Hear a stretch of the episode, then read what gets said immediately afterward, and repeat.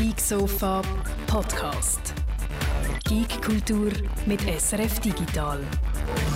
Herzlich willkommen auf dem Geeksofa Nummer 241, wo, wir jetzt, wo ich jetzt gerade merke, dass unser Hologramm noch nicht sichtbar ist. Es ist zwar hör hörbar, aber nicht sichtbar. Äh, und die Martina hat wieder ein Echo. Okay, also gut. Ähm, oh ich, tue noch schnell, ich tue noch schnell ein, zwei technische Probleme beheben. Martina, tu doch du mal den Chat begrüßen, ist gut? Aha, ja. Äh, ich meine, du hast ja vorher schon gesehen, unser Hologramm hat ein Boot, äh, Boot Probleme und darum können wir auch den Bootdisk Error mal heute vielleicht richtig begrüßen. Unseren äh, Bootsdirektor, der Petrolhead ist da, der Markus, der Kingping, der Gnome und der Daniel sagen zum ersten Mal Welcome an dieser Stelle. Genau wie Markboy. Markboy. Sieht man wie immer noch nicht, weil dann schlüpft jetzt mal etwas bequemer. Also. ja, von mir Was sollen wir damit sagen, Martina? naja, ja, das ist ganz dir überlassen. Ist gut. Wir können jetzt das, wie geht das mit diesen zwei Wächtern? Ich sage immer die Wahrheit und Martina genau. sagt, lügt immer. Ja. Martina, wenn ich den Guido frage, ob er die Wahrheit sagt, irgendwie so zuverlässig. Ich vergesse es jedes Mal. So, also, her herzlich willkommen tief im Wald vom Halbwissen. Ich würde sagen, wir fangen ganz schnell an mit so ein paar Schlagzeilen, oder? Ist gut, weil wir müssen alle rechtzeitig gehen. Ich muss eine Baustelle anschauen, Martina muss live aufs Radio. Äh, es ist verrückt, wir können heute nicht wahnsinnig lange überziehen. Was musst du für eine Baustelle anschauen? Von unserer Radio Hall, weißt du, die, neu, oh. die, neue, die neuen Radiostudios, die am Leutschenbach gebaut werden, die gehe ich Bist heute du die grosse anschauen. Rückkehr am Plan in dem Fall? Genau, also einfach mal schauen, wie es dort aussieht. Ah, doch nicht Rückkehr am Plan. Schade. also, das ist das, was äh, heute noch läuft. Sonst auch nach dem Sofa, aber jetzt zuerst sitzen wir schön zusammen auf dem Sofa und gehen durch schnell ein paar Schlagzeilen durch. Erstens, das ist die Schlagzeile, die Martina das habe ich eigentlich schon immer gesagt, nämlich das berühmte Next-Gen-Update von, von Cyberpunk, wo wir alle darauf warten. Die, die schon eine Next-Gen-Konsole haben, das kommt jetzt nicht mehr dieses Jahr. Das haben sie uns eigentlich hochheilig versprochen auf das Jahr und das ist jetzt auf 2022 äh, verschoben worden, noch unbestimmt, glaube ich, irgendwann Anfang 2022. Ja, no. ja, das können sie wahrscheinlich einfach nicht rausgeben, bevor nicht die Current-Gen-Version reibungslos läuft, oder? Und das geht wahrscheinlich auch noch mindestens bis 2022. Und vielleicht haben sie einfach auch noch mit dem Next-Gen ein Problem und können sich nicht nochmal leisten, etwas rauszugeben, wo dann alle schreiben, sagen, so ein bisschen kaputt und noch ein bisschen noch nicht so richtig geil. Darum ja, äh, ja, müssen sie jetzt halt auf Nummer sicher gehen. Ich weiß nicht, ob jemand noch Cyberpunk spielt. Ich habe schon lange nicht mehr gespielt. Ich habe alles gemacht, was man machen im Game, außer nochmal ganz von vorne anfangen. Auf das habe ich nicht so Lust. Darum, ja, ich hätte es eigentlich gerne mal gehabt, das äh, Next-Gen-Update, aber spiele es dann wahrscheinlich gar nicht mehr, weil ich habe ja alles schon gespielt. Also es ist es tut mir wirklich fast ein bisschen weh für die Leute, die jetzt dort noch Herzblut und Tränen und Schweiß reinstecken. Es ist um die Ecke, das Game eigentlich. Naja, vielleicht für all die, die eben äh, also PS4 nur hatten und es wirklich nicht haben können spielen, ist es vielleicht schon noch nicht so um Ecke. Also ich meine, es haben ja viele gesehen, ja, genau. Nein, ich meine jetzt spezifisch das Next-Gen-Update, oder? Das nützt dir ja dann nichts, wenn du PS4 hast. Aber vielleicht hast du bis dann, wenn sie das dann endlich mal rausgebracht haben, hast du dann vielleicht den PS5. Und dann lohnt es sich dann, genau. Also für die, die immer gerne auf den Budget, äh, auf, auf die Sales, Sales, Sales warten, für die lohnt es sich dann vielleicht irgendwann. Ähm, ja, und wenn wir gerade schon bei abgesagten Sachen sind, die BlizzCon äh, 2022 ist abgesagt worden. Das ist jetzt die dritte BlizzCon in Folge, die abgesagt wird. Das 20 und das 21 haben wegen Pandemie äh, nicht können stattfinden und das 2022 kann jetzt nicht stattfinden, weil sie sagen, sie sei viel Aufwand und sie haben das Gefühl, dass dann andere Sachen negativ beeinflussen und zwischen den Zielen kann man lesen, es ist vielleicht im Moment nicht der beste Moment, um sich selber zu feiern, um eine Party zu machen, die vor allem dazu da ist, sich selber zu feiern, während man einfach ein bisschen stark im Gegenwind gerade äh, ist äh, bei Blizzard. Mhm. Ähm, das wäre schon im Februar wäre das passiert. Also es hat wahrscheinlich schon auch noch so eine Zwack-Pandemie drin. Es wäre vielleicht auch wegen dem schwierig gewesen. Und ich naja, glaub, letztes Jahr haben sie einfach BlizzConline gemacht, weißt du noch? Ja, und irgend so etwas machen sie wahrscheinlich wieder. Sie werden irgendwelche Announcements machen, aber es ist natürlich nicht das Gleiche. Aber so ein Wortspiel kannst du noch einmal machen und dann darfst du nie wieder BlizzConline sagen. Nachher wird dir die Lizenz zum Wortspielen genau. entzogen. Genau. Ähm, gut, und dann haben wir noch Business News. NetEase hat Grasshopper Manufacture gekauft. Ähm, das interessiert mich persönlich, weil Grasshopper Manufacture, das sind die, die die ganze No More Heroes Serie und Lollipop Chainsaw und äh, also alles mit dem Travis ähm, gemacht haben. Die sind jetzt gekauft worden ein japanisches Studio von NetEase, wo ein chinesischen, ein, so ein chinesischer Internetgigant ist. Und das vielleicht einfach, kennen? Ich habe noch nie von NetEase ähm, gehört. Aber. Die kennt man in China sehr. Die haben so ja. eine Milliarde Nutzerinnen und Nutzer auf ihren Chat- und, und E-Mail-Dienst. Sie haben aber im Game-Bereich zum Beispiel auch Quantic Dream haben sie einen Anteil gekauft. Sie haben, mhm. noch, ähm, sie haben sich an Bungie beteiligt, die, die früher Halo gemacht haben und jetzt, äh, äh, wie heißt es, habe ich es gerade vergessen. Etwas mit D. Destiny. Destiny, genau. Destiny. Destiny, das sind die, die Destiny machen. Und äh, dann sind die noch bei Coursera drin, wo ja so Online-Schulzeug äh, anbietet. Okay, Dort ja. sind sie irgendwie ja. auch drin. Sie tun, aber sie tun auch viel. Ähm, und sie sind die, die Diablo Immortal machen. Wo sich die Martina sicher noch gut daran erinnert. Dort, wo alle haben, jetzt wird Diablo 4 angekündigt. und dann ist Diablo Immortal, also ein Diablo für Mobile Devices angekündigt worden. Und oh, die Blizzard-Fans hat es ein bisschen ähm, äh, Schädeldecke gelupft. Äh, sie haben aber auch viele so Lizenzsachen. Oder? Sie tun zum Beispiel Minecraft und EVE Online und so und Overwatch in China haben, äh, lizenziert betreiben. Und sonst sind die aber eigentlich eher so als ein Handy-Game-Studio ähm, bekannt. Ähm, von dem her der Kauf von Grasshopper Manufacturer, wo ja so komische Games macht. So komische Games für komische Leute wie mich. Macht überhaupt keinen Sinn. ich verstehe überhaupt nicht, was die sich davon versprechen. Also, die machen sonst wirklich so total mainstreamiges Zeugs, oder? Und Grasshopper Manufacturer macht eigentlich einfach so abgefahrene Seich am Rand zum Kunstgame, oder? Wo, wo irgendwie, ich habe nicht das Gefühl, dass das zusammenpasst. Ich habe schnell die Wiki-Seite aufgetan von NetEase, die machen so 2 Milliarden Dollar Gewinn im Jahr. Also ja. da ist auch schon noch Geld rum. Gewesen. Ich glaube, es ist mehr so einfach, NetEase ist eine Konkurrenz von Tencent. Über Tencent mhm. haben wir ja da schon immer wieder mal geredet. Die haben, glaube ich, noch ein bisschen mehr äh, Sachen zusammengekauft und ich glaube, es geht mehr um das, dass man einfach versucht, möglichst viel Game Properties zusammenzuposten rund um die Welt und weil man Geld hat, wie man vorig Geld hat. Und könnte ich mir vorstellen, dass es auch noch ein damit zu tun hat, dass ja die chinesischen Internetfirmen im Moment gerade stark unter Druck sind im Land, weil dort so die Zensurschrauben ziemlich zügig angezogen werden und viele von denen so ein bisschen, ähm, ja, plötzlich werd, werden Games als Opium für die Jugend bezeichnet und so. Also, ähm, und vielleicht versuchen sie sich auch so Standbein im Ausland zusammen zu posten ähm, wo es nicht direkt unter chinesischem Einfluss sind. Aber dann unter dem Gesichtspunkt würde Grasshopper Manufacturer, wo wahrscheinlich nicht der Umwal Umsatz Pölzer 3000 ist, macht, macht jetzt nicht wahnsinnig viel Sinn. Also ich verstehe es nicht so recht, aber ähm, die von Grasshopper Manufacturer haben gefunden, es sei noch gut für sie. Ich nehme an, es hat schön Geld äh, in die Kasse gespielt. Wenn wir beim Geld sind, Martina, hast du das Expansion Pack von Nintendo Switch Online schon gepostet? Oh mein Gott. äh, noch nicht. Was für coole Features hat es denn da hey. Nintendo hat, leistet sich wieder mal etwas. Also der Launch, das ist jetzt gelauncht, das kann man jetzt posten.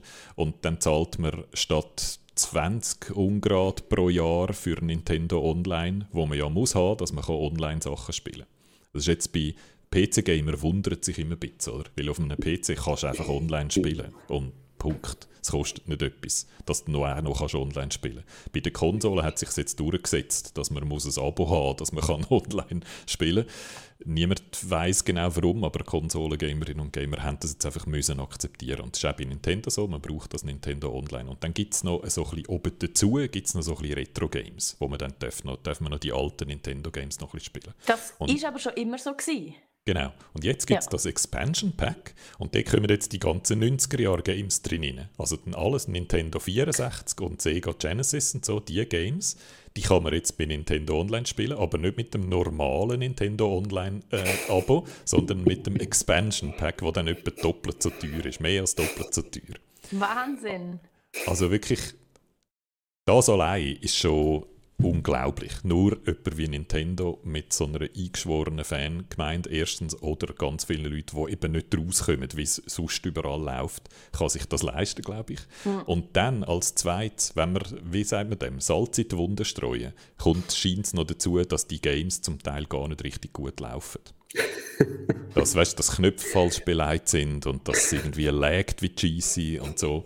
Das heißt, viele von diesen Games sind, also Nintendo 64, oder? Das sind ja ganz viele, mhm. wo, das ist so die Generation von der Martina, ist mit diesen Games aufgewachsen. Also das sind wirklich eigentlich die, die jetzt zwischen 30 und 40 sind, das sind die Games von der Kindheit, oder? Von das sind her, die richtig guten Games, das sind gewesen, wie wir alle genau, wissen. Genau, oder? Man hört. 64 gewesen, wie alle wissen, aber ja. okay. Ähm, die sind nicht mehr erhältlich gewesen. Die hat man nicht, nicht mehr können offiziell kaufen und spielen neumets, oder? Sondern das ist jetzt das erste Mal, dass die wieder erhältlich werden auf einem legalen, offiziellen Weg. In Emulatoren sind die aber die ganze Zeit erhältlich und spielbar gewesen, oder? Und spielbar auf den Emulatoren, Punkt, ja. auf den Emulatoren sehen sie gut aus und legen nicht und alle Knöpfe sind richtig, oder? Also Nintendo hat es jetzt tatsächlich geschafft, etwas zu machen, das kostet, wo deutlich mehr kostet als äh, als, ja, wo man einfach noch so zusätzlich Geld muss ausgeben muss. Man kann die Games jetzt sozusagen mieten und kommt dann Games über, wo nicht wahnsinnig, wo einfach so, es, es, es gefühlt ist, ein bisschen lieblos angewürgt. Oder? Also es ist ein Katastrophen, habe ich äh, geschrieben da in meiner Schlagzeile. Das ist natürlich Aber nicht ja. eine Katastrophe, die sicher einen Haufen, Haufen Cash wieder für Nintendo generiert. Und ich habe aus äh, aktuellem Anlass gerade für das Wochenende Zahlen recherchiert, wie der Gaming-Markt in Deutschland, äh, die haben so Zahlen rausgebracht, gewachsen ist im letzten Jahr. Also im vorletzten Jahr, muss man sagen, zu 2019 zu 2020, also vor der Pandemie zu Pandemie, kann man fast schon sagen. Und der am meisten gewachsene Sektor in der Spieleindustrie in Deutschland sind eben Abos. Also dort haben sie einen zusätzlichen Umsatz von 55 Prozent generiert. Und hm. das ist horrend. Okay. Es, es gibt ja immer mehr Abos, muss man dazu sagen, oder? Ja. Das ist interessant. Der ist wahrscheinlich aber noch auf einem tiefen Niveau und darum einfach star genau, äh, stark gewachsen, oder? Einfacher ja. zum Wachsen. Mhm. Ähm, gefolgt übrigens von In-App-Käufen, also sind da gerade dahinter und, und Soft und Hardware sind da fast schon abgeschlagen, kann man eigentlich sagen. Sind natürlich auch weit entwickelte Märkte, du hast natürlich schon recht. Ja. Ja, also es ist einfach so, es ist so reine Geldmache und es wäre völlig easy gewesen, einfach das in den in den normalen Nintendo Switch mhm. Online Pass reinzumachen, in das normale Abo. Und dann hätten es wahrscheinlich sogar viele Leute akzeptiert, wenn auch das Abo noch ein bisschen teurer wird. Oder hätte es dann vielleicht von 20 auf 25 können erhöhen hätte mehr Games drin gehabt, das wäre für alle wahrscheinlich aufgegangen. Aber auch die Idee, dass es jetzt zwei Abos gibt, oder? es gibt die mit dem einen Abo und die mit dem anderen Abo, also auch das macht irgendwie total keinen Sinn. Es ist wirklich, ja, es ist ein bisschen geldgierig und auch seltsam. Es ist wieder so etwas, was Nintendo in einer eigenen Welt lebt, wo irgendwie nichts zu tun hat mit dem, was alle anderen machen. Und man kann da wieder mal für unsere Xbox-Fans einfach nur noch mal einmal mehr sagen, Game Pass, what the fuck, oder? Wie kannst du so etwas mit einem existierenden Game Pass vergleichen und das Gefühl haben, du hättest irgendwie ein gutes, konkurrenzfähiges Angebot, oder? Aber wieso schafft es Nintendo nie, irgendetwas online richtig auf die Page zu stellen? Also ist es, weil sie einfach eine Spielkartenfirma at heart mhm. immer noch sind und nicht mit der Online-Welt zu tun haben? Oder weil sie einfach kein Geld in die stellen sich an, wie irgendwie so ein KMU aus Dübendorf oder so, wenn sie so etwas machen. Nein, ich glaube, es funktioniert eben wahrscheinlich immer, oder? Sie haben mhm. einfach eine Fanbase, die hart genug im Nähen ist, um jede, jede Kap Kapriole, die Nintendo macht, in ihrem Excel-Sheet einfach wieder schön mitzumachen. Ja. Und ja, da jetzt äh, kann man eigentlich, ja, es geht wie immer nur ein Rat, oder? Abstimmt mit eurem Portemonnaie ab. Wenn ihr das mitmacht und äh, jetzt aus vor lauter Nostalgie nicht könnt widerstehen und das Zusatzabo postet, dann haben das auch nicht anders verdient. und dann kommt die Nintendo wieder auf so eine coole Idee das nächste Mal. ähm, gut, sind wir, noch, äh, wir sind jetzt langsam so in Drama-Ecke reingerutscht und dort habe ich nochmal ein, ein kleines, nämlich bei Epic gibt es jetzt auch Mitarbeiter, die hässig sind bei Epic Games. Man hört jetzt in der letzten Zeit immer wieder mal von Leuten wie Blizzard und Ubisoft und so, wo Mitarbeiterinnen und Mitarbeiter hässig sind und bei Epic sind sie hässig. Die haben nämlich so einen freien Freitag gehabt. Äh, die haben jeden zweiten Freitag dürfen kompensieren, sozusagen. Ähm, das ist eigentlich gedacht gewesen, wie so als Überzeit kompensieren und einfach sonst ein bisschen ausruhen, dass man nicht zu hart im Crunch ist, weil ähm, Fortnite, wo ja von Epic Games gemacht wird, hat einen sehr einen harten Release-Rhythmus. Die bringen ständig, ständig neuen Content und man liest immer wieder, dass das eigentlich nur auch mit einer starken Belastung der äh, Entwickler möglich ist, dass er den Rhythmus hochzuhalten und äh, um das sozusagen ein zu kompensieren, haben sie ihre zweite freie Freitag gehabt und den haben sie jetzt gestrichen. Den gibt es jetzt nicht mehr bei Epic Games. Die Leute arbeiten jetzt wieder normal fünf Tage in der Woche. Und, äh, oder eben wahrscheinlich ein bisschen mehr als fünf Tage in der Woche, mhm. wie in einem anderen Job. Und äh, es gibt jetzt Leute, die hässig sind. Und begründet wird es von der Firma, dass der freie Freitag häufig gar nicht effektiv zum Kompensieren gebraucht worden sei, sondern dass die Leute einfach trotzdem geschafft haben und dann sozusagen Überzeit geschoben haben zu einem Zeitpunkt, wo sie eigentlich hätten sollen, über Zeit kompensieren. Und darum haben sie jetzt irgendwie etwas vorgeschlagen mit, es gibt keine Meetings an dem Freitag, das, dass man wenigstens nicht mit an Meetings ausgehen Die müssen äh. zwar arbeiten, aber dafür machen wir das Schlimmste rein, was man nicht antun kann. Die müssen keine Meetings haben. Immerhin. Also, okay. Vor allem macht das ja überhaupt keinen Sinn, weil wenn Sie sagen, die Überzeiten sind nicht kompensiert worden, sondern die Leute haben geschafft und das Kompensieren vor sich hergeschoben. Das heißt, jetzt müssen alle arbeiten und die Überzeit vor sich herschieben, ist ja genau. irgendwie... Und jetzt ist es einfach ein bisschen mehr ein Zwang als vorher. Vorher war es so ein sozialer Druck gewesen, und jetzt ist es ein offizieller «Nein, wir müssen jetzt arbeiten» Druck. Aber wenn Sie sagen, es sind gar das nicht gleichmäßig gebraucht worden, also es sind nicht gleichmäßig gebraucht worden, ja, irgendwie gelesen, 90 Prozent oder mehr haben der äh, «No Friday Work Policy» zugestimmt. Also es ist schon recht gut verteilt bei der Belegschaft, dass das auf Akzeptanz ist gestoßen. Ich vermute, dass es auch eine Diskrepanz gibt zwischen was die Leute tatsächlich arbeiten, was sie das Gefühl mhm. haben, dass sie arbeiten und was sie was dann das Signal jetzt auslöst, oder wenn man so eine, so eine Policy ändert oder streicht. Ähm, ja, also auch in Epic wird, auch innerhalb von Epic wird zwar ganz viel Geld verdient, aber äh, die Mitarbeiter sind hässig. Also sagen wir mal ein Teil mindestens von den Mitarbeitern. So, und jetzt haben wir zum Schluss noch ähm, Nachrichten, wo ich noch nicht ganz weiß, ob ich die kann komplett vollständig erklären. Ich probiere es. Der Face Clan will an die Börse. Der Face Clan ist so, äh, früher hat man das eigentlich hat man gesagt, es sei eine E-Sport-Organisation, aber die sind eigentlich mehr ein, Con ein Content-Ring vielleicht, oder? Die produzieren eigentlich Content. Es hat E-Sport-related Content dort, aber es hat einfach ganz viele Leute, die auf YouTube und sonst überall Content produzieren, wo irgendwie mit Gaming, manchmal auch nicht mit Gaming zu tun hat, wo manchmal etwas mit E-Sport zu tun hat und manchmal nicht. Es sind einfach so die coolen Buben, die die anderen Buben gerne sein, sein möchten. So kann man es, glaube zusammenfassen. Ich glaube, es sind ziemlich mehrheitlich Buben. Ich weiß nicht, ob es glaube nicht viele Frauen im Face Clan. Ähm, und die haben jetzt gefunden, hey, wir sind im Fall so ein weltumspannendes äh, Kommunikationsunternehmen. Wir produzieren so viel Content. Wir haben mehr Follower auf Social Media als irgendwie all die anderen grossen. Ähm, äh, ich kann es euch, euch vorlesen. Sie haben ähm,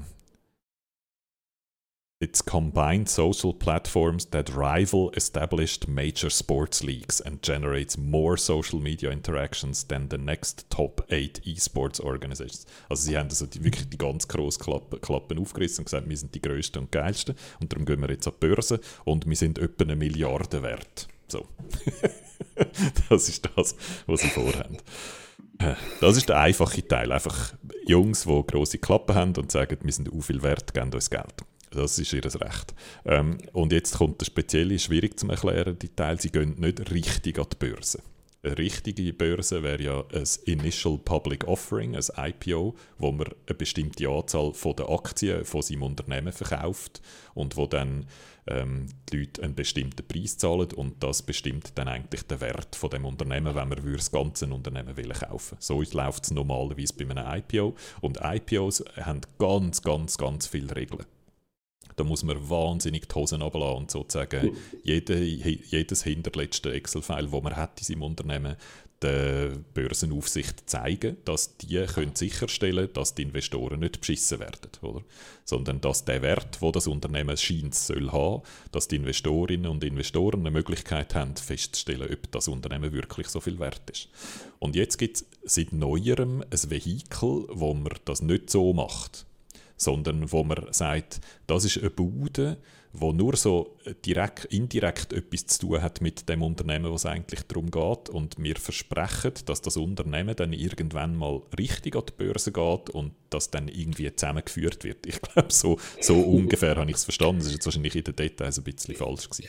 Es ist einfach eine leere Hülle, die dann auch später Zeugs genau. reinfüllen Es ist so eine leere Hülle und man geht mal mit dieser leeren Hülle an die Börse, schaut mal, ob die Leute das Gefühl haben, da ist Potenzial drin und schon mal viel Geld reinstecken, aber ohne all das zu überprüfen, was man normalerweise überprüft, wenn man wenn man in ein Unternehmen investiert. Und da checke ich nicht, wieso dass das überhaupt legal ist, während äh, ja. sonst beim IPO eben so viel muss machen und das wird ja durchgewunken und das gibt es ja nicht erst seit heute, das gibt schon so lange, die Specs. Also wieso nicht alle einfach nur mit Specs gehen, aber das ist, glaube ich, Thema für, für einen Börsentalk oder so. Genau, das ist eher so für einen Börsenpodcast, äh, weil es auch wirklich schwierig zu verstehen ist. Einfach zum sagen, sie sind in guter Gesellschaft. Der, äh, Donald Trump hat jetzt auch gerade so sein neues Social Network, das er vielleicht auch davon gehört hat. Das ist genau auch so. ist genau auch so organisiert. Das ist auch so ein SPAC. So eine sogenannte, äh, ich weiß nicht einmal für was SPAC steht. Special Acquisition Company. Das ist so Special Purpose Acquisition Company. Genau. genau. Und der versucht auch so ähm, schon mal ein bisschen Geld zu generieren. Ich nehme an, er für seinen Wahlkampf. Oder? Also es ist einfach so ein Geldgenerierer-Vehikel, das aus irgendeinem Grund legal ist und wo sich halt viele Leute jetzt auch ein bisschen Sorgen machen, dass das eine Blase ist. Oder? Dass jetzt viele Leute versuchen, mit so Specs Geld zu generieren, wo scheint es einfach rum ist. Oder es ist im Moment immer noch, glaube einfach zu viele Investorengeld rum, die einfach verzweifelt sind, die armen Reichen. Sie wissen gar nicht mehr, was sie alles investieren sollen. Und darum investieren sie jetzt auch in so Zeug. Und äh, äh, Face Clan habe ich das Gefühl, dass dort hat es einfach einen Haufen Leute drin, die so gute, äh, wo so ein gutes Gespür haben für, da könnte man auch noch einen Deal machen. Oder? Und das, das, ist wahrscheinlich etwas, was die jetzt einfach noch probieren, bevor das dann mal regulatorisch da die Zügel angezogen werden. Ich war einfach erstaunt, dass in der ganzen Meldung nie eine NFTs vorkam, dass sie nicht das noch probiert haben. Und dann haben wir daran erinnert, dass der FaceClan ja vor kurzem noch so ein Ding ist verwickelt war, so einen Kryptoskandal, wo sie eine eigene Kryptowährung oder Teile von, oder Mitglieder vom Face Clan haben das gemacht, eine eigene Kryptowährung lanciert, genau. wo die Fans von ihnen mega viel Geld reingesteckt haben und mega viel Geld verloren haben, wo die da alle Wert verloren hat. Und ich glaube, die Entschuldigung vom einen vom Face Clan, der dort mitgemacht hat, war, hey, sorry, ich bin wirklich naiv gewesen, ich habe gemeint, wir könnten so alle reich werden. Und so funktioniert Investment. Man wird einfach reich. Es gibt kein Risiko, es gibt nichts. Du kannst einfach reich werden und genau. ich habe wirklich nicht damit gerechnet, dass das schief kann gehen. Naja, also, die vom Face Clan sind mit diesen NFTs, wo nachher die Investoren nicht mehr davon kein Jahr auch definitiv reich geworden. Also, aber er hat gesagt, ich habe gemeint, wir könnten alle reich werden. Also das eigentlich ist okay, aber er hat gemeint alle.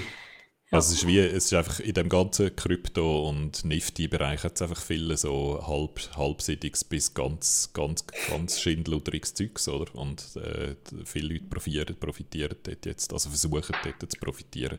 Und äh, beim Faceclaim, ich bin nicht mehr ganz sicher, aber es sind, ein paar haben es auch aus dem Kleinen rausgeschossen, dann glaube ich ein oder zwei ja. haben es aus dem Kleinen rausgeschossen, ja. weil die weil sie gefunden haben, das passt nicht mit, uns, äh, mit unseren Werten überein. Ja, also gut, der Face Clan wird äh, weltumspannende, globale, 1 Milliarde schwere ähm, Medien Corporation. Wir geben ja keine Investment-Tipps äh, da im, in unserem Podcast, aber man liest also an vielen Orten liest man so hochgezogene Augenbrauen und Leute, die sagen, da sollte man also vielleicht sehr, sehr vorsichtig sein. Äh, da viel Geld investieren. For you, the fans, sagen die Leute vom Face Clan selber. Also es ist ziemlich klar, wo sie das Geld herholen wollen. Weniger bei Investoren, äh, die Due Diligence machen, sondern bei Fans, die einfach Fans sind von diesen äh, äh, Jungs und ein paar Modis und so Geld ausgeben. Ja, nu, das wären die News gewesen. und jetzt hat der Jürg endlich Dune gesehen.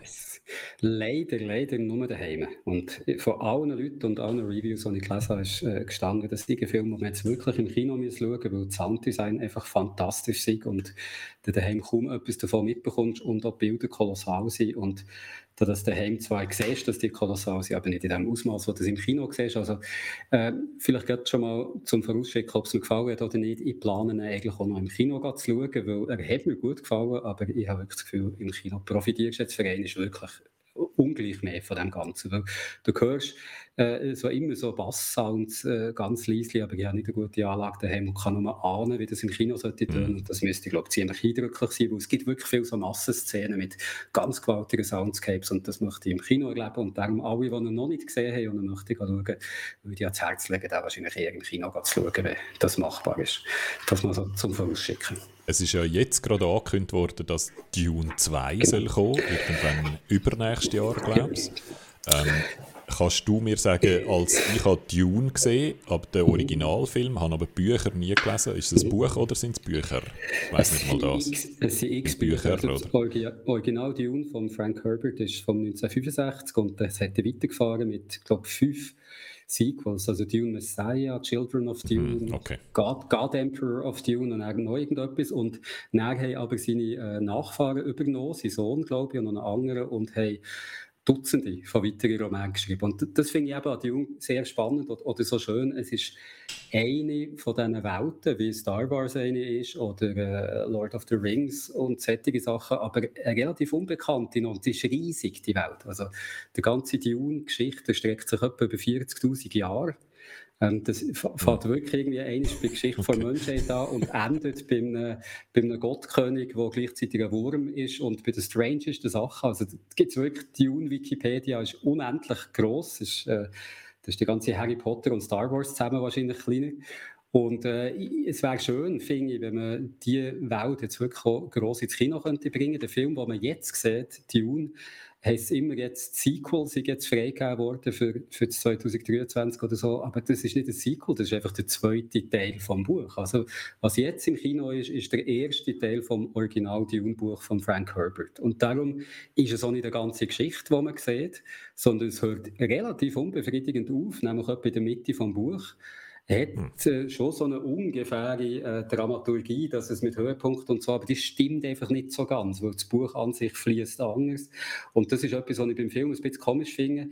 Wahrscheinlich wäre es gescheiter gewesen, als lange Fernsehserie zu machen, ehrlich gesagt. Denn als Kinofilm, wo man jetzt zuerst mal hat schauen ob der Erfolg hat und nur wenn er genug Erfolg hat, der einen zweiten Teil macht, wo eigentlich das Ganze erst zum Ende bringt. Also im dümmsten Fall hat man jetzt einfach mit einem ersten Teil können da hocken, der nie fertig gebracht wird. Und da hat man jetzt zum Glück, wie du richtig sagst, äh, gehört, dass sie den zweiten Teil machen. Ich glaube, Legendary Pictures hat da gesagt, dass sie sich an den wagen.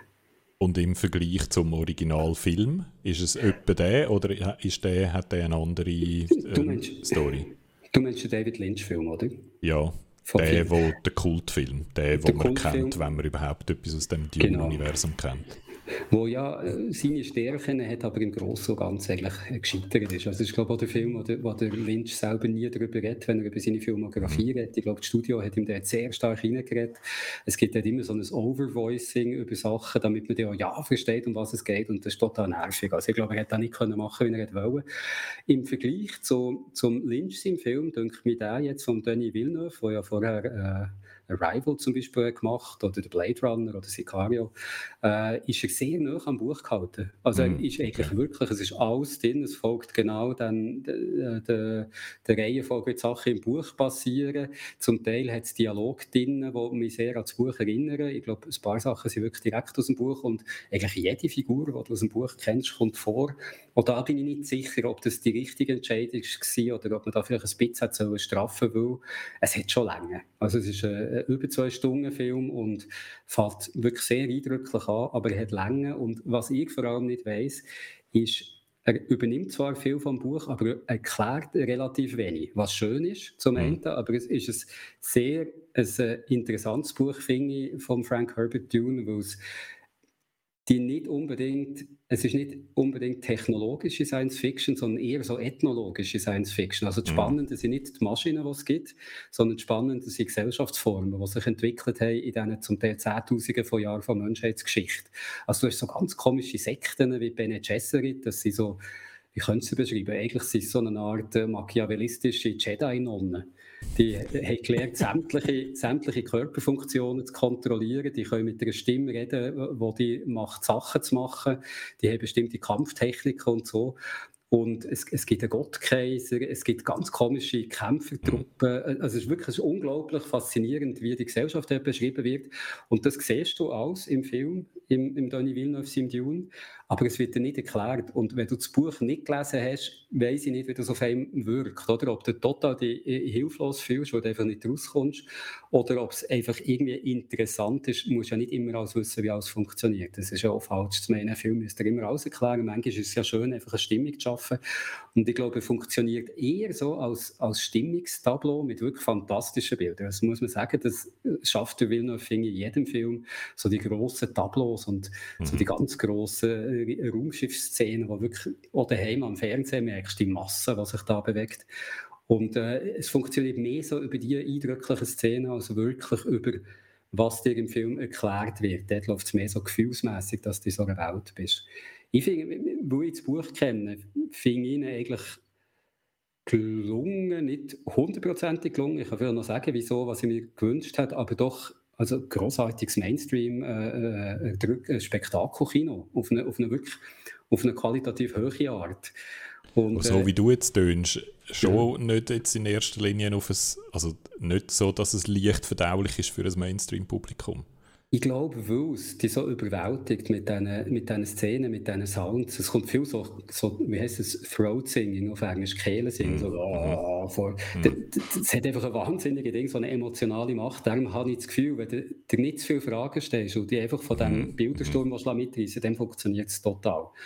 Und sonst, wenn du wirklich willst wissen äh, was dahinter steht, solltest du das Buch lesen, weil es ist relativ anspruchsvoll von den Konzepten und auch von den Sachen, was meint, dass du über die Gesellschaften dort solltest wissen und wie das die Machtspiele sind bei Dune. Also ich kann es vielleicht mal kurz zusammenfassen. Dune spielt in einer Welt nach dem sogenannten ähm, Butlerian Dschihad. Das war ein Dschihad, gewesen, wo man hat gesagt wir verbieten alle denkenden Maschinen. Also es gibt eigentlich kein Computer bei Dune. Das ist alles mechanisch und äh, es sind Menschen ausgebildet worden als sogenannte Mentaten. Die ersetzen eigentlich den Computer. Das sind quasi menschliche Computer, die so äh, genetisch züchtet und trainiert worden, dass sie Fähigkeiten haben, Sachen zu berechnen, die sonst eigentlich nur ein Computer kann. Alles das wird im Film nicht erklärt. Du siehst zwar, die haben ein Mentat, die Familie, der mhm. hat so eine komisch tätowierte Unterlippe und wenn er manchmal nachdenkt, werden seine Augen kurz weiß, aber du checkst gar nicht genau, was das ist. Also in dieser Welt spielt Dune, wo, wo es eigentlich keine Computer gibt, aber äh, sehr viel halt auf andere Art gelöst wird. Und es gibt äh, verschiedene Kräfte in dieser Welt. Es gibt den Emperor, das ist äh, eigentlich der Herrscher über alles. Der hat so eine spezielle Truppe, die Sodakar oder Sa Sadukar, sagen sie glaube ich, im Film, heißen. Das ist eine extrem, auch wieder genetisch hergezüchtete Kämpferrasse quasi, eigentlich, die sehr erbarmungslos alles kann niedermetzeln Neben dem äh, Emperor gibt es den sogenannten Landsrat. Das sind die grossen Häuser, die grossen Adelshäuser, die eigentlich dem, dem, Emperor gegenüberstehen. Und innerhalb von denen gibt es aber auch so Infighting, dass die sich gegenseitig bekämpfen. Und eines von diesen Häusern sind die Atreides. Die können ihre Geschichte, glaube bis zum Römischen Reich auf der Erde zurückverfolgen. Und die leben auf dem Planet Kaledan, wo so ein Paradies ist, quasi sehr grün, sehr äh, nass und werden auch vom Emperor wieder einen neuen Planet geben. Und das ist Arrakis, der Wüstenplanet Dune. Und auf Dune hat es eine einzigartige Substanz, die Spice heisst. Die findet sich dort in dem Wüstensand. Die hat irgendetwas mit diesen riesigen Sandwürmern zu tun, was es dort gibt. Und der Spice wird gebraucht, um im Weltraum zu navigieren.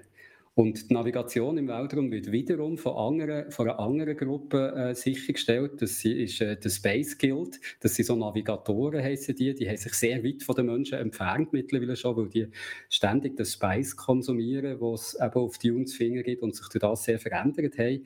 Dass sie im beim David äh, Lynch im Film siehst du die mal kurz und das ist eine der besten Szenen dort. Das sind so riesige, so embryohafte Gestalten, die in so ganz mhm. grossen äh, Glasbehälter drin sind. Also wer es mal gesehen hat, muss sich vielleicht an die Szene erinnern, finde ich die super. Und äh, die äh, sorgen für, eben für, dafür, dass es eigentlich zwischen den Planeten überhaupt Handel kann geben kann. sind darum sehr wichtig. Dann gibt es noch eine Gruppe, das sind eben die Bene Gesserit, das sind so eben die komischen nonnenartigen Dinge, die arbeiten seit Jahrtausenden daran, den Quisatz Haderach herzuzüchten. Das ist quasi so eine, äh, Messias-artige Figur, die die Vergangenheit und Zukunft so können vereinen können, die genau sieht, welcher Weg in Zukunft das der richtige wäre. Und da züchten sie so her, indem sie immer wieder genetisch Blutlinien zusammengeführt haben mit dem Ziel, eben den perfekten Menschen eigentlich zu züchten. Und das ist eigentlich so die Ausgangslage, dass der Sohn vom Haus Arthritis, der Paul Arthritis, der äh, die Hauptrolle ist bei Dune, gespielt von Timothy Chalamet, der ist eigentlich, äh, oder meint man, man wird der Quisatz Haderach werden. Und äh, der wird bekämpft von einem anderen Haus, von den Harkonnens, das sind die Bösen im Landsrat. Und die probieren alles, dass das Haus Arthritis vernichtet wird, was ihnen, äh, schlussendlich auch gelingt, aber, aber doch nicht ganz.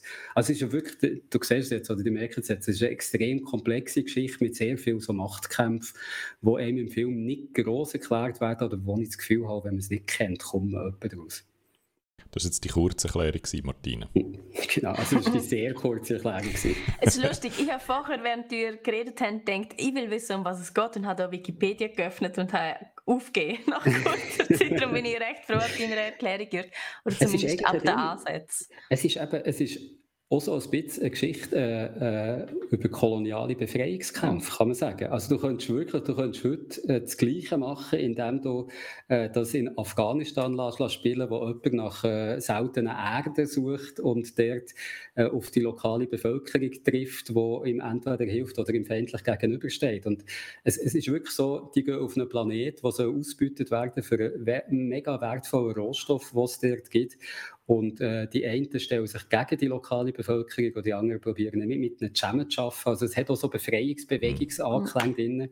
Und es ist sehr ähm, vom, vom arabischen Raum äh, beeinflusst. Der, der, Frank Herbert hat viel Begriffe von dort übernommen, also Dschihad oder andere, andere Sachen. Shai Halut ist zum Beispiel der richtige Name von den Sandwürmer. Also es hat sehr so etwas Arabisches auch noch drin, was es eigentlich noch recht spannend macht.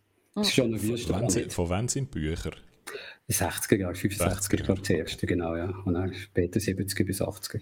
Für mich tönt das jetzt eigentlich so nach dem, was wir zwei noch häufig lässig finden, oder? Wenn ein Film so verschiedene Schichten hat, oder? Wenn man kann eigentlich den Film verfolgen und man kommt mehr oder weniger daraus, was läuft, man hat ein schönes emotionales Erlebnis gehabt, wenn der Film fertig ist. Und dann kann man noch in die Tiefe gehen, wenn man will, oder? Und noch Zeug herausfinden und so. Braucht das nicht unbedingt, um den Film zu verstehen, kann aber, und dann tun sich so neue Schichten und, und so auf. Ist es so oder ist haben sie es ein bisschen übertrieben, dass es irgendwie vielleicht ein bisschen schwer nachvollziehbar ist? Ich kann es schwer sagen, oder, weil ich es wirklich dahinter und kenne, aber ich habe das Gefühl, du kannst es nachvollziehen. Du, du, du wirst viel nicht, nicht wirklich im Detail begreifen, aber du wirst es quasi emotional begreifen, um was es da geht, was da für Kämpfe am Laufen sind. Ich glaube, du kommst daraus, ohne das Hintergrund zu wissen. Äh, er hat es so schön gemacht, oder? Es ist ist ein langer Film. Es ist ein noch viel längeres Buch und ich glaube, er hat das eigentlich schön übernommen, wie er das macht. Ich habe ich frage mich bisschen wirklich bei der Form, ob zweiteiliger Kinofilm das Richtige ist oder ob da nicht so eine äh, zehnteilige Prestige-Fernsehserie besser wäre gewesen. Einfach nur, weil der, der Erzählrhythmus so besser könnte halten. Jetzt hängt man so ein bisschen nach dem Ende von dem ersten Teil und es hat so ein bisschen etwas Unbefriedigendes zum Schluss, wenn du nicht weißt, wie es weitergeht. Oder? Also, es ist ja nicht der wirkliche Schluss vom Buch, der endet mit einem viel größeren Finale als dem, was man jetzt hat. Mhm. Das ist so ein bisschen das eine, wo, wo mein Kritikpunkt wäre, also mehr so äh, die Form an sich, dass man, dass man halt einen Kinofilm hat gewählt. Und das andere ist, dass der Villeneuve, finde ich, ist wirklich, äh, macht unglaublich gute Bilder, er macht äh, unglaublich gute, gute Musik. Ich, ich würde ihn gerne mal sehen bei einem Computerspiel arbeiten, weil so viele von diesen Szenen, die du siehst bei Dune, sind einfach nur noch am Computer entstanden. Oder? Also die ganze mhm. Landschaft, die ganze Raumschiff. Also so jemand hat sicher auch gute Ideen für ein Game, das ja auch am Computer entsteht. Ich würde gerne mal schauen, was sich da würde geben. Was er, das ist so Und wo ja in Planung ist, Jürg. Ist in Planung sicher, das wäre komisch. also 2019 haben sie ja. das Dune Game angekündigt, Funcom, ist auch nochmal im Wikipedia-Artikel gestanden, zusammen mit eben denen, die den Film gemacht haben. Hm. Also das ist in Planung. Ich fände es schön, wenn der Villeneuve dort mitschaffen würde, wirklich ein Auge für, für grossartige Szenen. Was er äh, nicht hat gemacht, und das ist so ein bisschen mein Hauptkritikpunkt, auch in, in Bezug auf den David Lynch-Film, beim David Lynch ist das hure weird gewesen, manchmal. Da hast wirklich komische Sachen gesehen, äh, die Bene Gesserit hat Haar so komisch rasiert und es ist wirklich Zeug so, wie, wie ein bisschen, äh, wo man aus eigenen Filmen wie Razorhead hat übergenommen zu Dune. Und beim Villeneuve ist das alles viel traditioneller, würde ich jetzt mal sagen. Also die mhm. Kämpfer sehen halt aus wie die Kämpfer, die du überall siehst in den Science-Fiction-Filmen. Und das Set-Design ist großartig, aber es ist das Set-Design, das du halt vielen anderen Orten auch siehst. Es ist unglaublich schön, aber es ist nicht wirklich gewagt neu. Das ist so ein bisschen die Hauptkritik, die ich hätte. Du siehst auch die Navigatoren, die Space Guild, die beim, wo mir jetzt beim, beim Lynch so Eindruck haben gemacht, die kommen nicht einmal vor jetzt hier. Und äh, alles, was du siehst, ist zwar cool zum Anschauen und schön, aber es ist nicht wirklich gewagt, gewagt. Und es kommt dazu, dass er das, das Grading, das, das, das Farbschema braucht, wo jetzt eigentlich fast bei jedem grossen Science-Fiction-Film ist, also das sehr desaturierte, der mhm. natürlich sehr erdfarbige, wo du aber von Villeneuve auch schon kennst, von Sicario, wo ja quasi einfach Brauntöne waren und Orangetöne auch Arrival ist sehr so entsättigt das Ganze. Und von dem habe ich langsam so ein bisschen genug. Ich hätte mir da vielleicht etwas Neues erwartet. Ein bisschen, ich wüsste jetzt auch nicht wie, ich bin, bin, bin, auch nicht besser als der, aber da hat, hat mir hätte so ein bisschen Zeit auf das gesetzt, das man einfach kennt. Aber von mir aus ganz eindeutige Empfehlung und ich glaube wirklich die Empfehlung der, wenn man ins Kino zu schauen. Ich habe ein bisschen Angst davor, weil ich mich noch an, äh, an, äh, an Blade Runner erinnere von ihm, den ich im Kino gesehen habe, den ich großartig finde, wo ich, auch, wo ich aber die ganze Zeit mit dem Schlaf gekämpft habe. ich bin jetzt eigentlich immer so ein bisschen müde, oder? Grundsätzlich. Und wenn ich höre langatmig und so die grossen Bilder von Villeneuve, dann weiß ich schon, dass mir das wahrscheinlich wieder so wird gehen im Kino, dass ich dann die ganze Zeit so ein bisschen kämpfe, um dran zu bleiben. Wo wir aus den gleichen äh, Gründen ein bisschen müde sind, immer habe ich das Gefühl, wir haben beide kleine Kinder, ist es mir jetzt auch so gegangen, ich habe dann nicht in einem Stück durchgeschaut, ja. sondern in, in, vier, in vier Einzelstück an etwa eine halbe Stunde geschaut und so ist es immer super gegangen. Der ganze Film weiß ich auch nicht. Also eben, es ist, ich, ich habe eine spezielle äh, äh, Schau-Erfahrung jetzt gehabt. Eventuell, wenn man eine ganz schaut, kommt er eben langfertiger vor. Also mir jetzt ist vorgekommen, so in, in vier Halbstunden Chunks ist er aber super gewesen. Ich nehme also, das Epische, das der Villeneuve anstrebt, ist ja. wahrscheinlich einfach immer noch ein bisschen schwierig für Fernsehen ja. zu machen. Darum nehme ich an, will er es als Film machen, oder dass er wirklich aus allen Rohren kann ballern oder mit den grössten Namen bei den Schauspielern und dem grössten Budget für die Visual Effects er war schon hässlich, dass er eigentlich fast gleichzeitig im Streaming ist gekommen. Also er ja. ist glaube nicht jemand, der unbedingt auf ein Kleinbildschirm möchte, sondern wirklich die grosse Leinwand sucht. Ja. Was ich bei diesen Bildern natürlich schon auch verstehen kann. Ja. Wenn wir gerade zu, zum kleinen Bildschirm gehen, können wir eigentlich mhm. gerade noch diese, deine Horror-Fernsehserie-Empfehlung äh, genau. anhängen, oder? Es ist ja Halloween. Und äh, da hatte ich noch eine Filmempfehlung. Und äh, ich habe lange keine guten Horrorfilme mehr gesehen. Und äh, habe in den letzten Jahren eigentlich fast lieber so Anthologieserien gehabt, wo ähm, äh, verschiedene Regisseure, Regisseurinnen ihre Filme, ihre 10, vielleicht 15 Minuten Filme drin haben, wo es einfach ja, beim Horrorfilm, ich meine, die, Geschichte ist selten so spannend oder bei, nur bei sehr guten Filmen so spannend, dass du wirklich eineinhalb Stunden, zwei Stunden zuschauen willst, du willst ja ein paar Mal verknüpft werden. Und das geht einfach besser, wenn äh, ein Film oder ein Kurzfilm nur 15 Minuten dauert und dann kommt der nächste und hat wieder einen neuen Scare für dich bereit. Und es gibt eigentlich so zwei Serien, die in den letzten Jahren da gut waren. Das eine ist die ABCs of Death. Da geht es eigentlich Buchstaben für Buchstaben an und, und zu jedem Buchstaben gibt es einen kleinen Horrorfilm und das andere ist VHS. Das ist mehr so eine Prämisse der Erde, dass äh, so quasi äh, so gefungene Filme mit unheimlichen Sachen um sind. Und die haben von Anfang an haben die sehr interessante Regisseure gehabt, die dort haben mitgemacht. Äh, beim Original VHS ist es zum Beispiel der äh, ja, jetzt hat, hat ich nicht so angefangen. Der Joe Swanberg, der äh, sonst mehr so Mumblecore-Filme macht, also so sehr kleine Indie-Sachen. Oder der Ty West, der später noch ein paar gute Filme gemacht hat. Oder der Adam Wingard, der ähm, äh, Kong vs. Äh, Godzilla hat gemacht hat, vorletzt. Also wirklich tolle Dinge. Und VHS ist näher nach dem dritten Teil, ist das wirklich das sehr schwache dritte Teil gewesen, ich glaube irgendwie 2015 oder so rausgekommen, ist das so ein bisschen abgeschrieben gewesen. Und jetzt, das Jahr, oder wieder rausgekommen mit VHS 94 eine Horror-Anthologie mit, glaube fünf Regisseuren, Regisseurinnen, wo äh, so eine Rahmenhandlung hat, was so einbettet in, in die 90er Jahre, darum auch 94, und in so eine Videoästhetik. Also wirklich noch, der ganze Film ist eigentlich äh, von der Qualität her wie so ein Video aus den, aus den 90er oder 80er Jahren, ändern wie äh, so die klassischen Horrorfilme eben noch waren, wo alles hätte passieren können und irgendwie total trashig war. Und es hat äh, Eintrag jetzt der in dieser Serie, wo ich wirklich zum ersten Mal seit langem wieder richtig Angst hatte vor ein paar. Also unbedingt, wenn man sich gruseln äh, an Halloween, weil die VHS 94, allein die ersten beiden Filme, der erste äh, spielt so im äh, Ab Abflusssystem wo äh, so ein Rattenwesen ist gesehen wurde, mehr verrate jetzt nicht. Und der zweite spielt ihre Leichenaufbewahrungshalle, wo eine Frau alleine muss wach halten in der Nacht.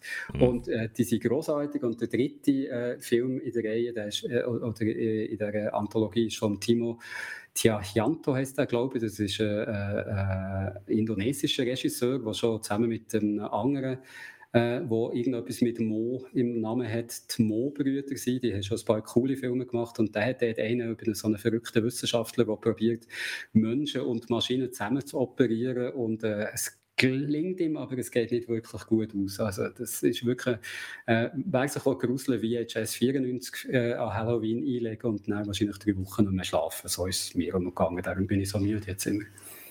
Kimo heisst der andere Mo. Ki ah, Kimo genau, Stamm genau. Boyle.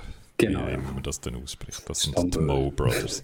genau. Gut, okay. Also die, die sich gerne gruseln, jetzt dann für Halloween, die können entweder Jörg seine Empfehlung VHS 94 schauen oder Martina Back for Blood spielen. Blood. Also, das wäre eigentlich die Idee. Es ist ja der Nachfolger von Left 4 Dead, das Zombie-Game schlechthin. Nur äh, muss ich ganz ehrlich sagen, ich bin kein einziges Mal im Back 4 Blood und ansatzweise ein bisschen verschrocken. Und es ist auch wirklich ein mieses Game. da, da, muss ich sagen, du bist jemand, der gut kann verschrecken kann. Ja, voll. Es wäre wär keine schwierige Aufgabe gewesen, aber das Spiel wirklich hat es nicht mal probiert, irgendeinen Zombie zu machen, der irgendwie könnte angsteinflößend sein oder sonst überhaupt irgendetwas sind alle recht dumm. Sie sind zwar relativ schnell, also sie können, wenn sie die dann mal entdeckt haben, kann sie auf die zugesäckelt. Das ist aber auch schon alles. Also ich habe das Gefühl, zum Teil kannst du eine, äh, neben dem Kopf vorbeischiessen und sie zerspicken trotzdem in einen riesen Knall von Blutlachen. Also es ist, ich weiß nicht, völlig witzlos. Es ist ein wortwörtliches Baller-Game zum Hirn ausschalten, Guido. Letzte Woche haben wir es ja schon, schon davon gehabt, mit Far Cry 6 etwas zum Hirn ausschalten. Und Back for Blood ist also per Definition etwas, was man nur kann spielen kann, wenn man absolut Hirn ausschaltet. Ein Spiel, das völlig in der Zeit stehen geblieben ist. Also die Missionen, die man macht, die sind so einfältig. Man ist immer das vierte auf Weg. Das ist eigentlich noch das einzige Coole am Spiel. Ähm, das funktioniert auch super. Crossplay über alle Plattformen, PlayStation, Xbox, PC, alle miteinander. Wunderbar. Nur, ja, dann kann man ja auch Fortnite spielen. Also, es nur um das geht. Man muss wirklich einfach Zombies abschiessen en masse eine Horde nach der nächsten und das sind alles so relativ kleine Levels. Also hol die erste Horde, mach den Schalter auf, dann kommt nochmal eine Horde und dann gang in den Safe Room und so ist einfach jede Mission. Also ich weiß nicht, was man dem Spiel genau kann abgewinnen kann. Es gibt so eine neue Mechanik, so eine Kartenmechanik, die sie eingeführt mhm. haben. Da habe ich jetzt gerade drauf gekommen. Das ist ja. ja das, was mechanisch neu ist im Vergleich zu Left 4 Dead. Oder? Das ist aber einfach nur mühsam und doof, wenn du mich fragst. Also, du kannst jetzt einfach am Anfang von jeder Runde Karten auswählen. Ich glaube, zwölf Stück oder so. Ich weiß gar nicht genau, wie viel. Ähm, wo du schon gefunden hast oder wo du kaufst. Das ist einfach nochmal so etwas Mikrotransaktions- Zeugs wahrscheinlich, was du kannst machen Und ähm, dann kannst du zum Beispiel so etwas auswählen wie, ich hätte gerne 5% mehr Kapazität in meinem Munitionslager oder 5% mehr Gesundheit mhm. oder 5% mehr was auch immer, wen interessiert es. Der Unterschied, was es macht, gerade am Anfang ist gleich null. Ähm, Leute, die es viel gespielt haben, sagen, dass es dann später in den schwierigen Missionen es dann durchaus schon einen Unterschied macht, ob man da die richtige Karte einsetzt für seinen Spielstil. Man kann ja zum Beispiel auch sagen, hm, ich hätte gerne Nahkampfboosts oder Fernkampfboosts mhm. und so weiter. Ähm, Aber sind in dem Fall alles so einfach eine Zahl, die boostet wird? Genau. Das, was ich ja immer wieder betone, wie scheiße ich das finde. Ja, es ist wirklich... Also du hast nicht neue Möglichkeiten so oder eine andere Art nicht. von Spiel. Ja, nicht. Okay. Eben, du kannst höchstens, wenn du all die 100 Karten, die dir das Spiel sinnloserweise an den Kopf rührt, kannst du so einen Deep Dive drin machen, was ich könnte gut kombinieren lassen. Hm. Also weißt, du, dass du siehst, oh, wenn ich mache Nahkampf stark und dann irgendwie das Messer plus 5 und dann der Nahkampfangriff plus 10 oder so.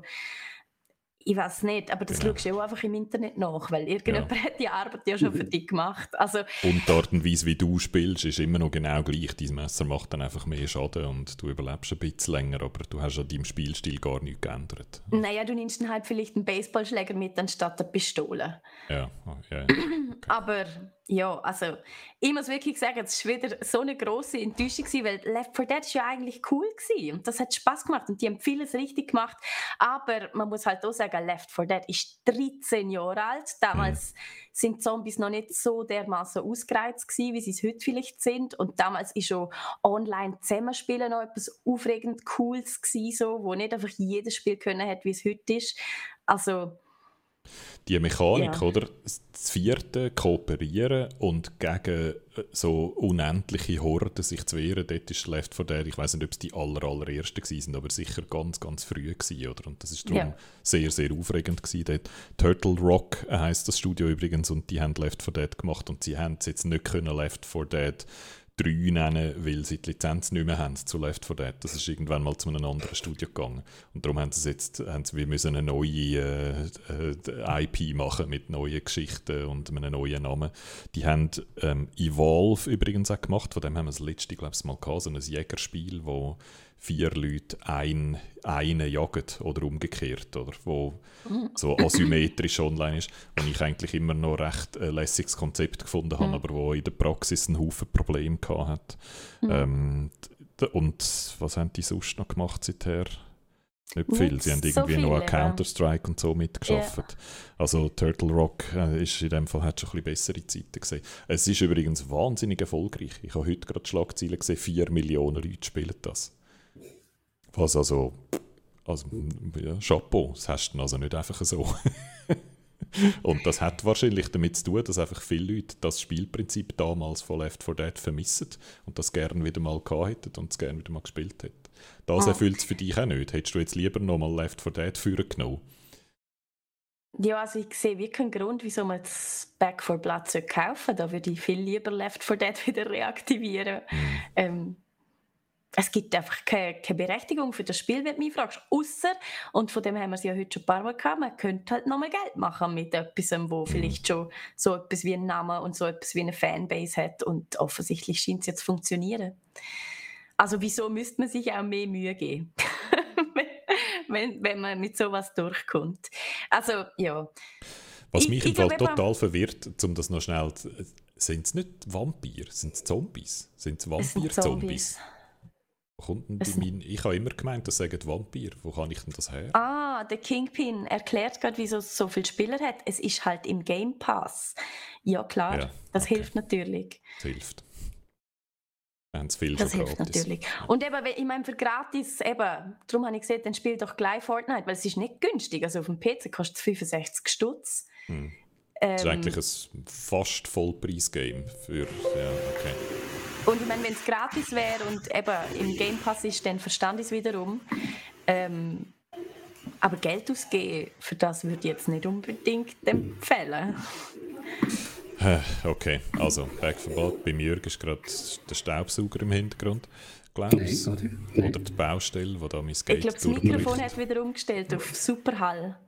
Das kann sein, aber also ich war eigentlich ruhig. Tut mir leid. Es ist jetzt äh, wieder besser. Okay, gut. Ja. Ähm, also, ähm, Back for Blood in dem Fall keine Empfehlung, äh, außer man hat es eh schon, weil man den Game Pass abonniert hat. Dann kann man es ja mal ausprobieren. Ähm, du hast Vielleicht jetzt zum, zum Abschliessen können wir noch schnell sagen, was du sonst noch so gemacht hast, außer Let's Play. Du bist nämlich im Altersheim und an der Play Bern. Und mich interessiert beides. Du, vielleicht zuerst mal beim Altersheim können wir es kurz halten, weil das kommt dann noch ausführlich im Digital-Podcast, da schon mal auf den teaset.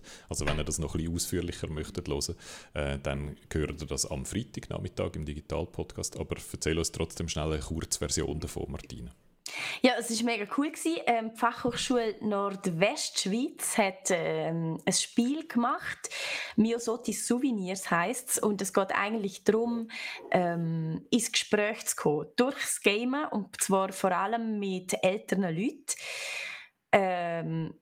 Die, sie haben darum eine Studie gemacht und mal geschaut, welche Spiele eigentlich so die Kommunikation fördern und haben für das in drei Spiele unterscheidet und so einen Test gemacht. Ein kooperatives Spiel, ein kompetitives Spiel und ein kreatives Spiel. Also eins eigentlich komplett ohne Regeln.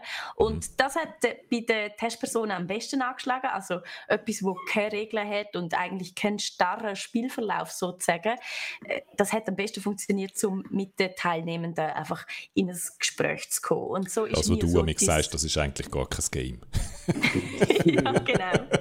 Genau. Und das ist lustigerweise am Schluss eben auch so ein bisschen mein Fazit es braucht eigentlich gar kein Game. Es könnte alles sein, oder? Wir haben dann das Game gehabt, mir so die Souvenirs, wo du eigentlich einfach ein Haus kannst einrichten. Das haben sie dann mhm. designt, extra ganz spezifisch schon für ältere Damen. Also Herren sind gerne zum Publikum. Sie sagen, Damen sind öfter einsam und öfter älter, gerade in Altersheim statistisch gesehen. Mhm. Darum ist das so ihr Fokus gewesen.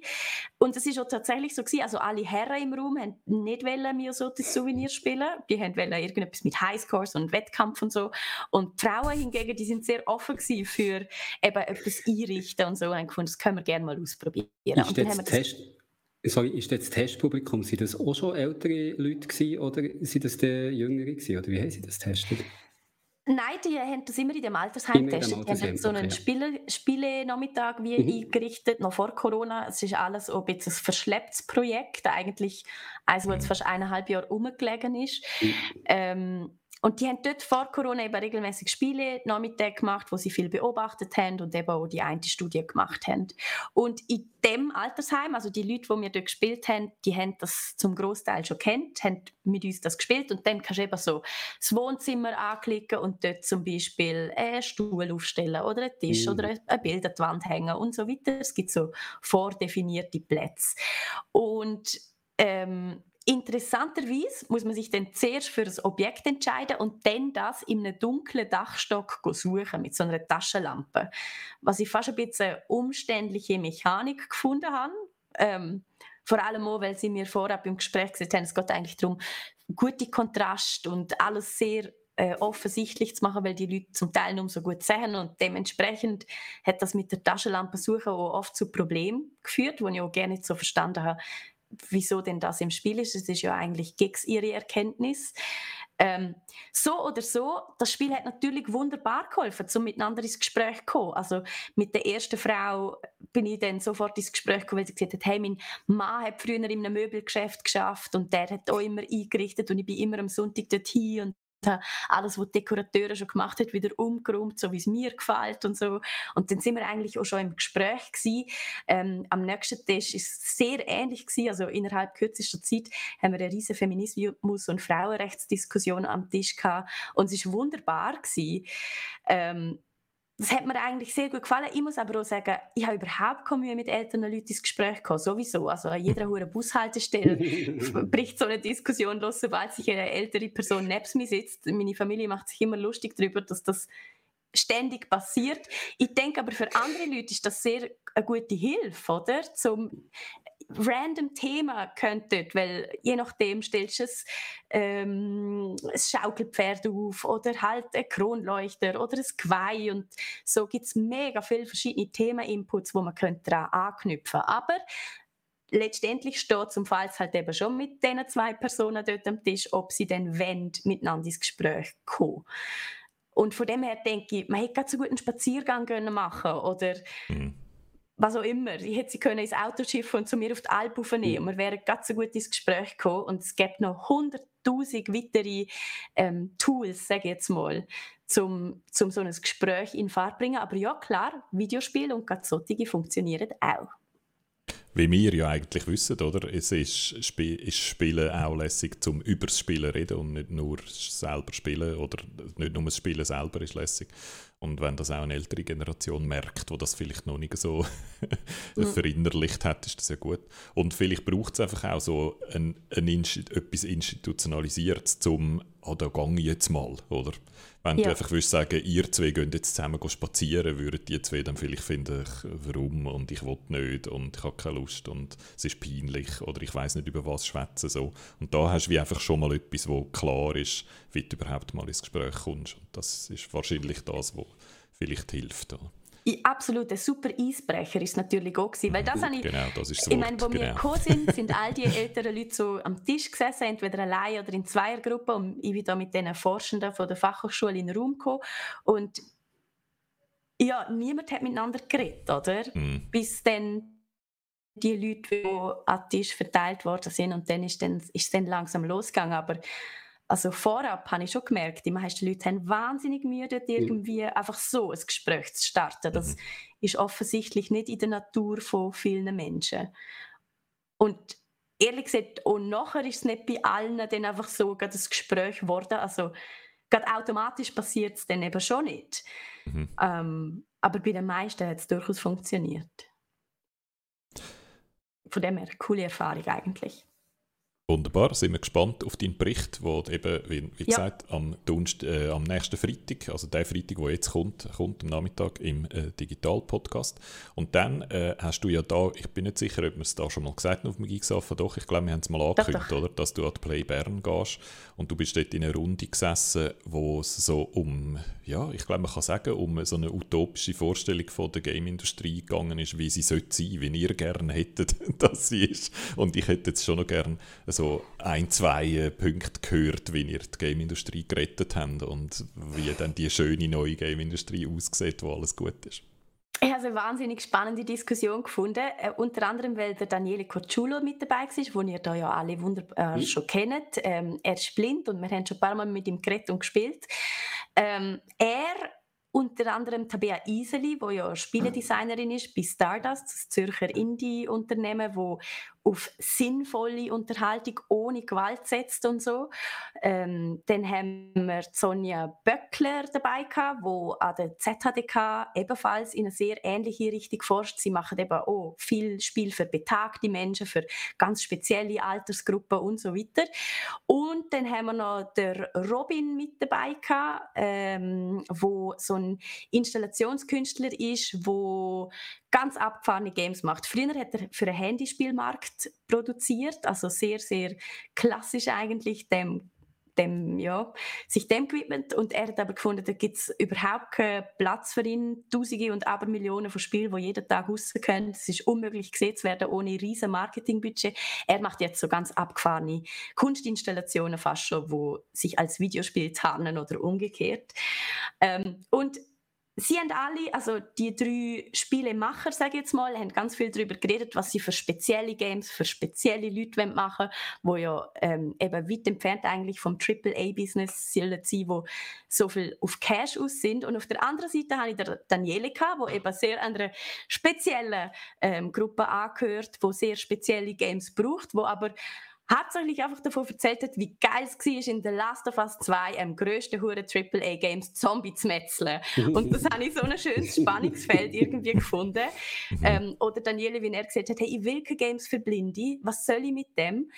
Ich kann zum Beispiel nur mit der Martina über mein äh, Audio-Only-Game reden, weil sie der einzige Mensch auf Mhm. der ganzen Welt ist, wo ich geschafft habe, zu überreden, das für mich mal auszuprobieren. Und und das macht einfach keinen Sinn. Ich bleibe der Sonderling und das will ich gerne sein. Und er, er ist für Inklusion und die anderen, ähm, ja, natürlich auch, aber halt, es ist einfach ein wahnsinnig schwieriges Thema und ich habe eine sehr spannende Diskussion gefunden. Man könnte sie nachschauen auf Play Bern, ähm, auf dem YouTube-Kanal. Man muss allerdings sagen, das Audio ist so mittelmäßig.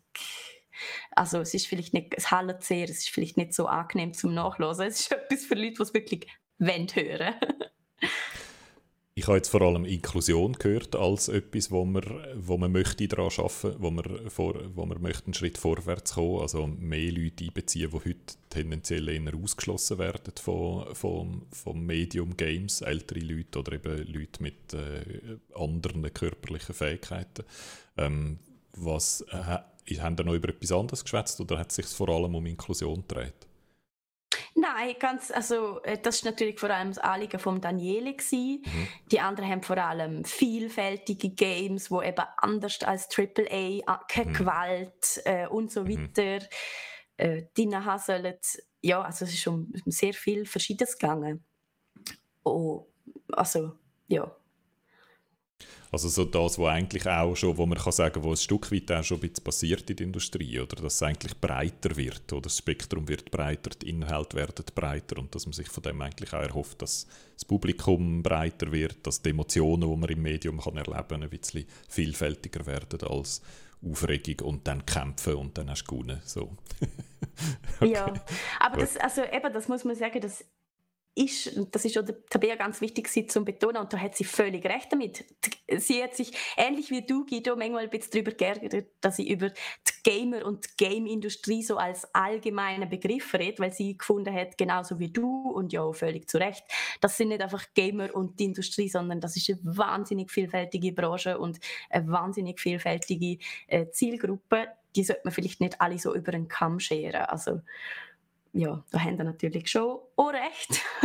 Aber die grobe Stoßrichtung, finde ich, kann man eben schon als Industrie bezeichnen, wo ja schon einen sehr klaren Fahrplan hat zum Teil.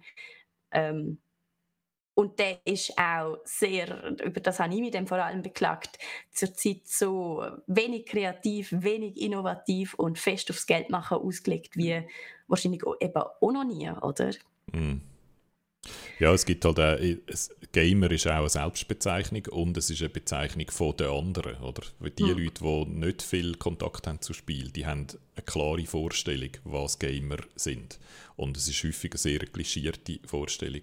Und Gamerinnen und Gamer haben selber häufig auch so eine recht klare Vorstellung, wer Gamer ist oder? und wer nicht dazugehört. Und das hilft alles nicht so recht. Oder? Da, da werden die Gräben eigentlich immer wieder aufgraben, wo jemand wieder versucht zuzuschütten und dann graben wir es gerade wieder auf. Also, ich glaube, die Bezeichnung Gamer ist auch viel mehr so ein Konstrukt, wo sich viele so ein bisschen darauf geeinigt haben, was das ist, auch wenn es faktisch dann gar nicht stimmt. Oder faktisch kann man immer wieder daran erinnern, dass eigentlich auch ganz viele Frauen spielen und dass die Gamer eigentlich viel älter sind als Kind, wie häufig geglaubt wird. Und äh, da zählt man dann eben, da zählt man dann aber eben auch Leute dazu, die traditionellerweise eben nicht zu dem Bild Gamer gehören. Das Ömeli, wo Clash Royale spielt oder so, gehört dann dort eben nicht dazu, wie sie sich selber auch nicht als Gamerin bezeichnen würden. Und dann gibt es mhm. dort die ganze Zeit so komische Missverständnisse. Und mhm. die Industrie, äh, denke ich, ein Großteil der Industrie richtet sich sehr stark an die Gamer, oder? An, an das klassische Bild und produziert Inhalte, wo sie das Gefühl haben, dass die Gamer wollen und wo sie häufig, glaube ich, auch die Gamer ein bisschen unterschätzen, was die so alles gerne haben. Und weil die haben irgendwann einmal genug davon, immer das Gleiche serviert überzukommen. Ja, gut, okay, also Apropos, wir haben noch nicht alle... Mehr vom Gleichen, nächste Woche. genau. Sehr schön, danke für die Überleitung. Age of Empires 4 ja. ist, äh, ja. ist äh, planet. Martina, du spielst das schon, du wirst das Let's Play machen nächste Woche und ich bin sehr gespannt auf das, weil Age of Empires 2, wir gehen ja ab und zu mal an eine LAN und dann hat es dort immer irgendjemand, der Age of Empires 2 spielt. Das Game ist über 20 Jahre alt. Also es gibt nicht viele Games, die so lange heben oder? und die so lange so geliebt werden. Und wenn man äh, jetzt Age of Empires 4 rausbringt, dann möchte man ja das toppen. Oder? Man möchte dann besser sein als Age of Empires 2. Also no pressure, no pressure. Mhm. Easy, kann man, kann, man easy, kann man easy toppen. Darum ich ja. bin gespannt, wie das, wie das dann rauskommt. Das ist das, was wir nächste Woche vorhaben. Und übernächste Woche kann ich vielleicht auch schon sagen, machen wir Inscription gehen wir etwas ganz äh, Kleines, Kurliges spielen, äh, so, ein, äh, so eine Mischung aus Horror, Kartenspiel und Escape Room. So, glaube ich, kann man es beschreiben.